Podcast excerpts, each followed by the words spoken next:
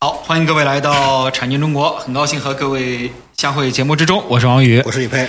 啊，李博士上节目呢，我们说到了，其实现在的话就是，呃，我感觉是中国和除了中国其他的这些呃一些科技发达的国家呢，产生了这样的一个八大技术领域的这样的一个竞争态势。嗯，在上期节目里边呢，主要说了五个领域啊，其实这五个领域已经是几乎是囊括了现在的所有的主流的一些东西了啊，比如说像互联网里边的通信技术啊，啊、如何让更多的人去呃运用一个更高效的、几乎没有延时的通信的场景啊，因为这个也是现在元宇宙的一个基础啊。你要是一一下子卡在那儿了，那也就圆不起来了就。还有就是人工智能啊、算法，因为这些都是底层的东西。因为如果没有算法、没有人工智能的话，你包括现在的很多工业都受到直接的影响。没错，啊，包括我们的黑灯工厂，它其实都是和这些有关系的。是的，还有一些这个算力啊、算数据啊、这个算法啊、量子领域啊，嗯，呃，金融领域啊，因为金融这几个领域其实都是勾连在一块儿的啊。没错，啊，包括生命科学的生命重塑啊，用科技去改变你的生命的结构体系，合成的这个新的生物合成啊、这方面的一些学科啊，包括基因编辑啊等等等等啊，可以说现在其实我感觉这个只要是先进的东西和人类福祉有关的东西啊他们基本上就已经开始。故意的、刻意的啊设置界限，啊用意识形态来隔绝你，这要了命了，就是。好，那前面五点呢，是他们认为他们具有优势的五点。我我为什么这么讲？呃，前五后三，我们经常讲还有上三旗、下五旗的是吧？呃，常任理事国还有上三强和下两强的是吧？是吧？开玩笑啊。所以呢，他们认为这五点是他可以卡你的。嗯嗯嗯。但剩下三点他自己也没辙了。嗯。为什么呢？剩下三点，第一个叫举棋不定，嗯，第二是没去过，第三叫成本高。哪三个呢？大家听我刚才讲的三个前缀。举棋不定的是什么？嗯生态绿色环保领域，嗯嗯嗯划算吗？牛逼吹出去之后能实现吗？嗯嗯，现在好像他们也不不吹了，开始。节能环保之后便宜了俄国吧？嗯嗯因为要烧天然气是吧？嗯德国人都开始烧煤了，嗯，是吧？所以过程当中要举棋不定的绿色生态环保，嗯，这个呢是他自己觉得他怎怎么说呢？是不是要干呃他是不是要干？但是他觉得就算他干不好，他也不能让中国人占便宜啊，是这个意思是吧？好，那比如说绿色低碳的这样一个领域，嗯，因为应对气候变化是欧盟的发达国家提出来的，嗯对不对？嗯，那在这个过程当中呢，对吧？因为给自己制定了一个很长远、很漂亮的目标，倒逼自己要转型，对二零三零对吧？因为从来没有说德国没有煤，嗯，也没有说你一定得烧什么东西，嗯，但是呢，他由于得给自己做了个人设，巨大的人，有了这个人设，为了证明自己的人设一直是优秀的，嗯嗯他是不是就得到二零几几年，他就得彻底的不烧什么玩意儿，是吧？对？好在这个过程当中，他得有能源替代计划，嗯，他的这个汽车得发生替代，他的聚变和可控的核聚变，嗯。便携式反应堆，把它海水里边能不能电解点东西出来啊？哇塞电池能不能做成全全全全全树脂的？嗯嗯对吧？能不能搞出点东西？最后不管成本多高，证明我欧盟在这个领域里是人类的高峰。嗯然后这个是瑞士来忽悠一下，法国人很有情怀，对吧？然后大家一合计，然后德国人说算了，看来这个事情最后还是要用到德国的技术的，那我们就签了吧。然后在这个过程当中，他们就开始给自己制定了一个叫高姿态、高目标，嗯，高举高打。然后最后希望通过二十年把能源全替代了。嗯，当然没有什么不好，但是很累。为什么很累呢？我们就干一件事情嘛，就是在舍弃老的、舍弃成熟的，最后去干一些创新的事情。这是美国参与吧？美国根本不参与目标。嗯我经常讲，什么叫美国不参与目标是什么意思？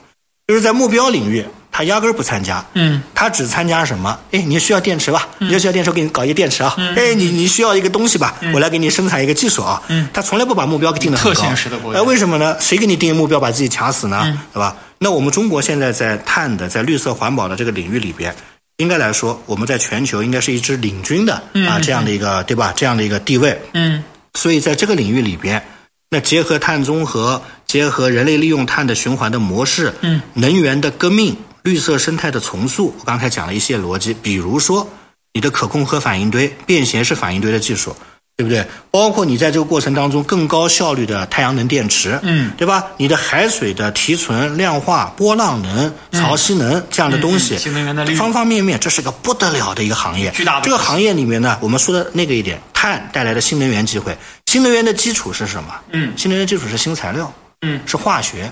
而你的这些新材料和化学，真的一定在陆地上被发现吗？未必。有可能在海洋里被发现。所以呢，我刚才讲的下下三个这个过程中，第一个我讲的是叫做新能源的可能性，第二个咱们回到海洋，人类在陆地上生根了这么多年。其实很多陆地的资源勘探方方面面，人类已经有很强的局限性了。对，但是人类对大海真不了解，所以我刚才讲了，叫了解不深的叫做大海。很多人说大航海时代，英美西班牙几百年前把航路都串在一块儿，你别跟我讲，那么航路那是表皮是吧？还 还大海还还探索过呢。你记住一句话：海洋占地球表面的百分之七十。嗯，人类对海洋真正有过明确的探索的只有百分之五。记住啊，人类对海洋的探索真正有过明确的探索的，只有百分之五，百分之九十五的海洋人类压根儿就没怎么探索过。百分之五还是近海啊，你所以记住啊，百分之九十五留给你探索。你觉得这个领域特别蓝海对吧？所以它叫蓝海嘛，对吧？是，呃，所以过程当中叫蓝海是吧？你没想过是吧？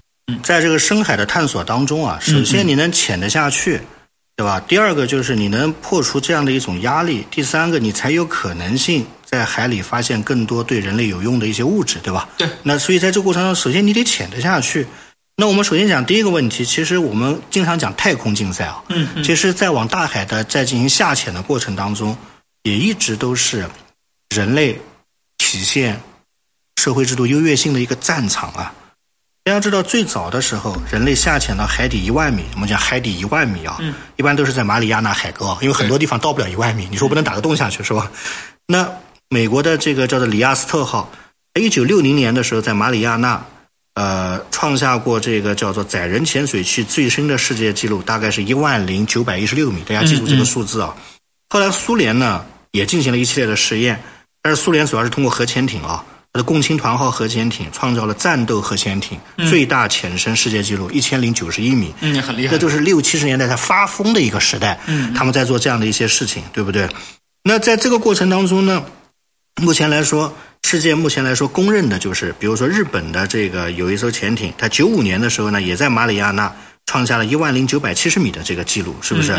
所以呢，目前来讲呢，就是全世界各种各样的这样的一种深海记录也好，包括我们现在也具备了一万米的能力啊。所以呢，首先你得潜得下去，第二，你潜得下去之后，你还有什么样的一个问题呢？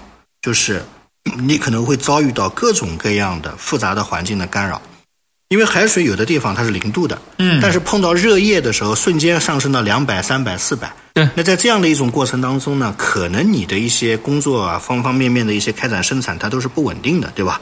那同时呢，在这样的一种过程当中呢，应该来讲呢，呃，伴随着海底还有各种各样的东西。你比如说，人类生命起源肯定是来自海洋的，对不对？啊，所以科学家经常把海洋叫原生场。什么叫原生场呢？就是人类所有的生命来源是海洋。那在生命科学领域里面，海洋给我们提供了更多的可能性，对吧？嗯。呃，同时呢，它也是一个叫做竞技场，那就是各种各样的人类新奇百怪的这种所谓的海底的航行器啊，方方面面在这里进行竞技。所以呢，深海这一块一直来说都是一个未来发展的一个主流和的方向，包括人类未来的能源，对吧？包括人类未来的材料的一些能来源啊，都是来自于这个地方。所以深海也是一个重大的啊。啊，这样的一个这个叫做啊，这个这个叫做竞争的啊，嗯，这样的一个领域。所以你看，科技创新二零三零里边啊，深海探测是专门有这样一些是的啊内容和表达的啊。那中途之后呢，我们再来讲剩下的两个小小的领域啊。海里边的资源。非常多，甚至包括中国南海地区的这种可燃冰都能够给给我们这个提供大量的没错没错啊能源的支撑。嗯，好，这个节目中途呢，咱们说一下节目的两个上传播出平台。音频节目呢，上传喜马拉雅平台，大家在喜马拉雅平台搜索“产经中国”，产业的产，经济的经，产经中国下载收听。那么这个视频呢，主要是在视频号的有声经济学人啊，这个可以。大家去看直播也好看回放都行。好，那时间关系，中途啊，这个片花之后呢，欢迎各位继续来到产经中国，我是王宇，我是李佩，好，咱们待会儿见，待会儿见。好，评完之后，欢迎各位继续来到产经中国，我是王宇，我是李佩。那前面呢，我们说了这个海洋领域的一系列的这个竞争，那伴随着现在呢，这个就是中国海军的崛起啊，嗯，那我们在海洋权益的这个保障方面呢，应该来说有更多的这个有力的利器，那也伴随着我们对探索海洋呢更有这样的一个底气啊，是吧？所以这样一个底气的过程当中呢，应该来讲，就很多观众、听众朋友也说啊，说平时对大海洋里的事儿啊，关心的就没有太空里的事儿多，对吧？因为它毕竟在这个大洋之下，对吧？不见啊，我这么理解啊，就是其实各个国家呢，就是出于各种考量吧，他们都有这种叫做技术政治化倾向。比如说，我比你多潜一米，是不是？嗯那我就证明我在这个领域比你厉害。嗯所以在深海探测的马里亚纳海沟，天天都在上演着大国之间的这种叫你比我强还是我比你强的这个角逐啊。嗯这里呢，我大概给大家说一说啊。就是中国啊，除了蛟龙号之外呢，还有一个叫奋斗者号，大家有兴趣可以去聊一聊啊，看一看。奋斗者号的载人潜水器啊，应该来讲呢，这是一个我们中国的呃又一个这个利器。它的目目的是什么呢？叫征服地球的第四极。地球有四个极啊，跟大家说一下，一个是南极、北极，一个珠穆朗玛峰啊，是我们在陆地上的最高级，另外还有最深级。马里亚纳最深级呢就是马里亚纳海沟。嗯在这个过程当中呢，应该来说呢，马里亚纳海沟有多深呢？就是大家记住啊，就是珠穆朗玛峰顶上再加一座我们西岳华山嘛，是吧？啊，加一块儿它的这样的一个海拔的高度。所以在这个过程当中呢，应该来讲，这个奋斗者号的深潜器啊，在二零二一年的时候，应该是在这个十月十号吧，啊，他最后呢成功在马里亚纳海沟做底了。做底就是潜不下去了。嗯嗯潜不下去什么呢？就是说。人类所能潜的最深的深度被中华民族给征服了。嗯这个深度大家记住，一万零九百零九米。嗯这个深度呢，目前由我们中国人呢进行创造。所以基于这样的一些急啊、征服啊，包括这样的一些逻辑，大国之间一直都没闲着。嗯 啊，所以呢，你看，就是玩家有中国，有日本，对吧？有俄国啊，有有有有美国。所以呢，应该来说呢，这个怎么说呢？啊，这个也都是我们讲探索海洋的一个必要性啊。因此，在这样一个过程，它也在进行一系列的催生，比如说啊，你的这个能源动力系统，你更加先进的控制系统、定位系统。包括你在材料学领域里的你的这个浮力材料，对吧？嗯或者你的高强度的耐压的材料，本身它就是一个综合门类的这样的一种过程，对吧？所以呢，在这样的一种过程当中呢，海洋其实一直是我们一个重大的啊这样的一个主战场啊。我们讲的第七个是海洋，那最后一个就是太空，对吧？嗯太空这块呢，我们也讲的多，我们大概说一说。嗯，太空这块呢，呃，其实世界上现在蛮微妙的。为什么这么说呢？嗯，西方国家的如意算盘是这样，就算跟中国和俄国关系不好，但是他还得呢，就是就是戴着个有色眼镜，啊，很怎么说呢？就是很很很脸皮的，很很很厚脸皮的说哦，发个微信哎，你看，就是你虽然要制裁你，但是哥还是想拥有你的火箭，哥还是想用你的卫星，哥还是想用你的空间站嗯，对吧？哎，对吧所以呢，这个很很纠结啊。如果你真的不和他合作呢，他给你套个帽子。嗯你看，在征服星辰大海这些人类共同的命运的领域，你都拒绝了我，嗯对吧？但是呢，该拒绝还得拒绝，为什么呢？因为你说你在地底下关系都这么差了，不是地底下，地面上啊，地面上关系这么差了，我凭什么在太空里跟你很友好呢？是吧？嗯所以呢，这个过程当中呢，现在的这个领域啊特别有趣儿，而且呢，伴随着中国的这个空间站的这个这个快速的搭建啊，嗯全世界所有来蹭饭的人越来越多，越来越多啊包括美国呢，其实也在想和里面，但是呢，据说他们也被明确排除了。嗯啊，为什么呢？说这个他们提交的资料不符合资料我们不规范的规范嗯是吧？啊，但是其他国家我们还是欢迎的，是吧？嗯所以呢，在这个领域里边，在太空的竞赛领域里边。啊，其实呢，中美之间的争夺，我们专门做过节目啊，包括载荷、有效的发射次数如火如荼。嗯包括俄国呢，依然是一个高水平的玩家。嗯但是呢，说实话，在这个领域里面呢，欧盟还是一如既往的稳定，是吧？嗯，呃，它还在一如既往的倒退，是吧？呃 所以呢，我经常讲它一如既往的稳定，是吧？所以呢，在这个领域里边呢，应该来讲呢，就是最终我们讲一讲，就是在八大领域里边，中美都是最大的玩家。嗯其他国家在某个领域里边呢，可能能够进行一些分羹和参与，嗯。但是他们最终呢，不得不面对一个现实，就是中媒作为顶级的玩家，留给他们的空间不多。越来越大，但是留给其他国家的空间呢，越来越少。甚至他们都没有做好准备，在最前沿、最前瞻的领域进行系统性投入，嗯。可能这些投入在议会辩论的时候啊，就已经被取消收掉了，为什么呢？很简单，缺钱，都没钱。安全领域要花钱，嗯。公司快破产了，嗯。通货膨胀、政府税收、信用，方方面面哪有钱给你去做基础科研呢？嗯。所以呢，你说一千道一万，咱们再收回来，能够去什么星辰大海再去搞这些事儿，最终还是要强大的财力，至少有钱嘛那你的财力的基础是什么？你得好的有一个经济，你的经济靠什么？靠科技的正常的市场转化。对你没有科技的市场转化，你会穷兵黩武搞科技啊，你最后不会有好结果。嗯，但是如果你有一个强大的人口支撑、强烈的市场转化，对你发现你做什么科技越做越有信心。是你比如说做完这个东西，三亿人都平不了本的。那日本就退出了，但是十亿人能回本的时候，那十四亿的国家就占便宜了，是吧？所以在这个过程当中呢，我们经常讲，你人口基数足够大，市场足够大，你的技场这个技术市场转化足够的成熟，嗯，那你最后才有信心啊，不停的去在科技领域进行所谓的投入。所以这就是为什么现在世界上科技的玩家就剩了中国和美国为主呢？对吧？一个有三四亿的人口，全球的这样的一种。对它进行的一些支撑体系，还有一个呢，虽然比它弱一点，科技领域，但是它有十四亿的人口，是不是？巨大的还有这种雄心壮志，政府的投入，所以你发现最后所有的东西都在往这两个头部在进行集合。所以现在啊，跟大家说一下，科技不是百家争鸣的时代。相对于这个五六十年代、七八十年代，科技现在反而是越来越往这个中美两国在进行集中啊，其他国家甚至已经放弃了。嗯啊，甚至就是觉得就是做好我的三力就行了，做不出来。刚才讲那些东西不是你随随便能做出来的，已经不是造辆车了。也不是生产个产品的问题了，对，它可能需要一些开拓性的思路。所以呢，我们这两期节目讲了这八个领域，我们再给大家细数一下。第一个是互联网领域里边，怎么样能够更加进行安全或者是高效的通信？啊，在人工智能领域里边。你的算法如何进行匹配？嗯，在量子领域里边，你能够上升到什么样的格局和高度？我讲的格局和高度，因为它是要创新的运用的，嗯，对吧？然后同样的道理，在生命科学领域里边，你怎么样采用一个叫创生、再生、永生的重塑生命的态度来面对生命科学的这个世界？你在数字金融的领域里边，你们有什么样一个创新的各种各样的体系？嗯，你在低碳环保领域里的新材料、新能源的堆砌到不到位？那你在太空探索和航海探索领域里边，你究竟能有什么样的这个逻辑？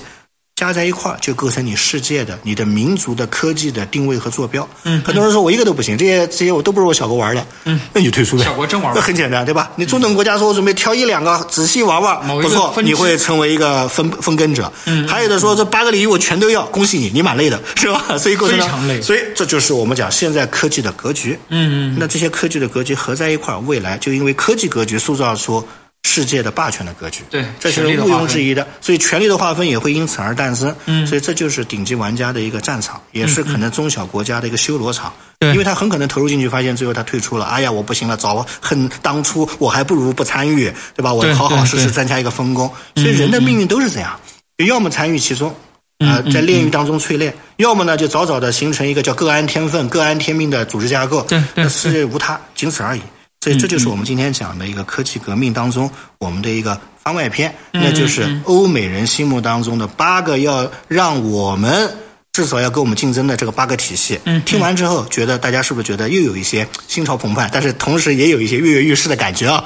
所以呢，这就是我们今天的这样一个节目啊。好，好，这个时间关系，今天咱们就和大家先说到这儿。嗯。呃，非常感谢各位的收听。最后说一下节目的两个播出平台：音频节目呢在喜马拉雅平台啊，那视频节目呢在视频号的有声经济学人，这个有直播有回放，大家都可以去看啊。另外呢，在 B 站和这个头条号呢上面都有。